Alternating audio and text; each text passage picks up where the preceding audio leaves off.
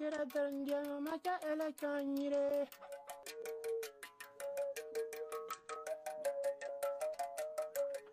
Badira, Badira Benjamin, Badira Benjamin Macha Elechanyire. Olá, bom dia, boa tarde, boa noite. Sou Silmara Souza Santos, na capoeira Mestra Mara. Sou também educadora nas fábricas de cultura da Vila Curuçá e venho hoje com mais um dos nossos episódios da série de podcasts Crônicas da Capoeiragem por Mestre Catitu.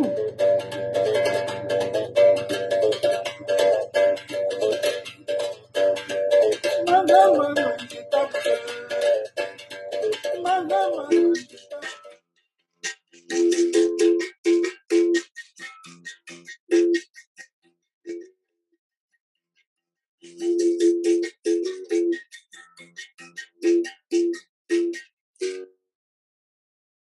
Então, mestre Catitu, Carlos Alberto Lanatovites, também professor de educação física e também o presidente do grupo Herança Cultural Capoeira. E hoje vem aí com a nossa quarta, nosso quarto episódio, falando do esporão.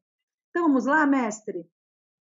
Olá, Mara. Olá, ouvintes. Boa tarde, boa noite, bom dia. É um prazer novamente estar com vocês, né? Nessa quarta crônica da capoeiragem. E vamos lá, vamos falar hoje, né? Do, do esporão. É um É. movimento perigoso que eu sei, hein, mestre? É um dos perigosos, hein? Exatamente. Então, como eu já, já havia falado, né, Mara, anteriormente, que uma das minhas, das minhas crônicas, né, nós preservamos aqui a maioria dos nomes dos movimentos e golpes que aprendi no passado com meu mestre. E um deles é o esporão, um movimento muito perigoso que eu gosto muito de fazer, você sabe muito bem disso. Ah, Eu conheço bem. treinei, treinei muito ele, treino até hoje. Muitos mestre. chamam os E outros Oi. grupos, ele tem outros nomes também, não é? Você lembra de algum aí? Sim, sim, eu ia falar agora. Muitos chamam de gancho, ou, né? O gancho, o esporão ou a espora, né? Golpe esse macabro, viu? Que, que cega e ludibria o oponente quando aplicado. É, também é um dos golpes que, que a dificuldade, sabe, Mário, de esquiva, de esquivar dele, é uma das maiores. É, você, ao aplicar o esporão, o oponente não tem a real percepção assim do que vem pela frente. É um movimento que transforma a trajetória, a sua trajetória no ar, podendo assim ser aplicado vindo de várias formas, sabe? Sendo as principais na menção do martelo, que é um outro golpe, e da queixada também, que é um outro golpe. Você você ludibria, você finge que vai dar o martelo, né? Que é, é, é o mesmo a iniciação do martelo e você entra no esporão. É a queixada a mesma coisa. Você leva, você conduz seu oponente, né? Ludibriando. Então para- você engana o- engana o adversário com o movimento, com o corpo, né, mestre? Com o movimento corporal, você acaba enganando o seu adversário, é isso. É, exatamente. Ele se transforma, né, Mário? Ele se transforma no ar, o movimento. Ele, ele sai de uma trajetória e vai para outra, entendeu? Então ele, ele vai ludibriando para a armadilha em direção ao destino final. Se tiver no raio de ação do esporão, sabe? O pêndulo, a gente, o pêndulo é do lado correto, que é uma esquiva, é, é a salvação, tendo em vista que ele sempre vem no contra do oponente. O, o esporão ele sempre vem no contra, então por isso que ele, ele tem uma dificuldade muito grande para você esquivar. Os capoeiristas mais altos e com boa flexibilidade têm por costume usar muito esporão, sabe? Caso você, consegui- né, pode-se dizer.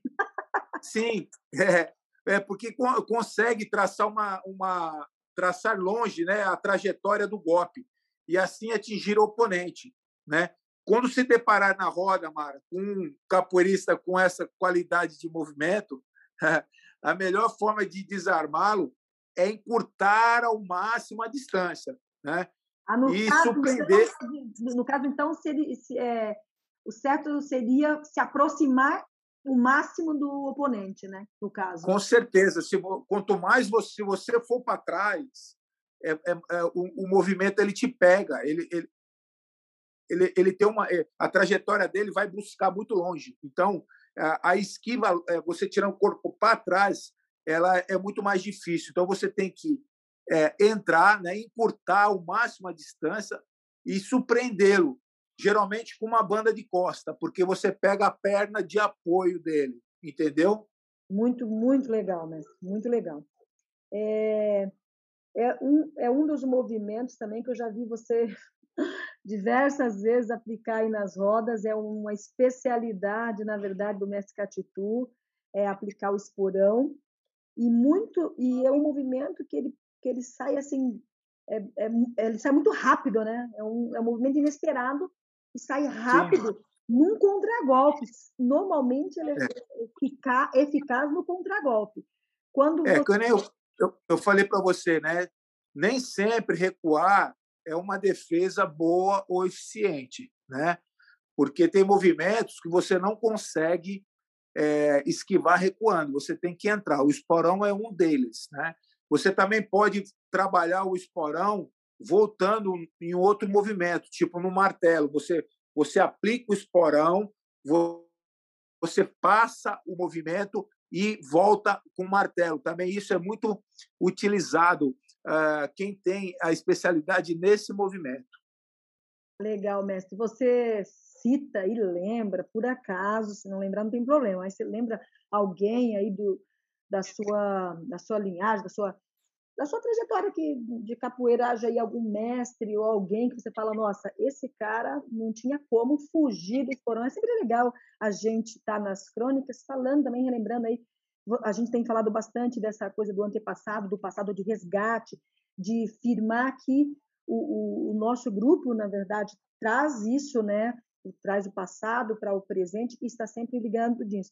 E as pessoas não, não estão longe também. Então, assim, os mestres também fazem parte da nossa história. Então, se você lembrasse de alguém, algum mestre que você fala, nossa, o, é, era, era extremamente eficaz quando essa pessoa, se você não tiver vontade também para falar de algum nome, não tem problema, mas a gente... Não, eu, eu, eu lembro muito da minha época, o, eu, tinha, eu tinha um amigo que ele ele tinha um esporão muito muito rápido. Na realidade, tinha dois, que era o Tião e o Magu.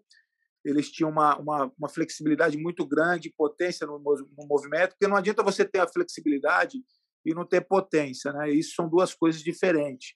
A gente pode até falar numa próxima é, crônica, no podcast, aí a gente pode falar.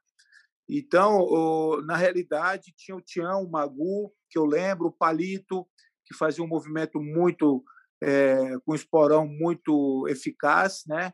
E da, eu tive agora há pouco tempo no Nordeste também, eu conheci um capoeirista lá que ele tinha um, um, um esporão muito muito forte, muito é, é, objetivo, né?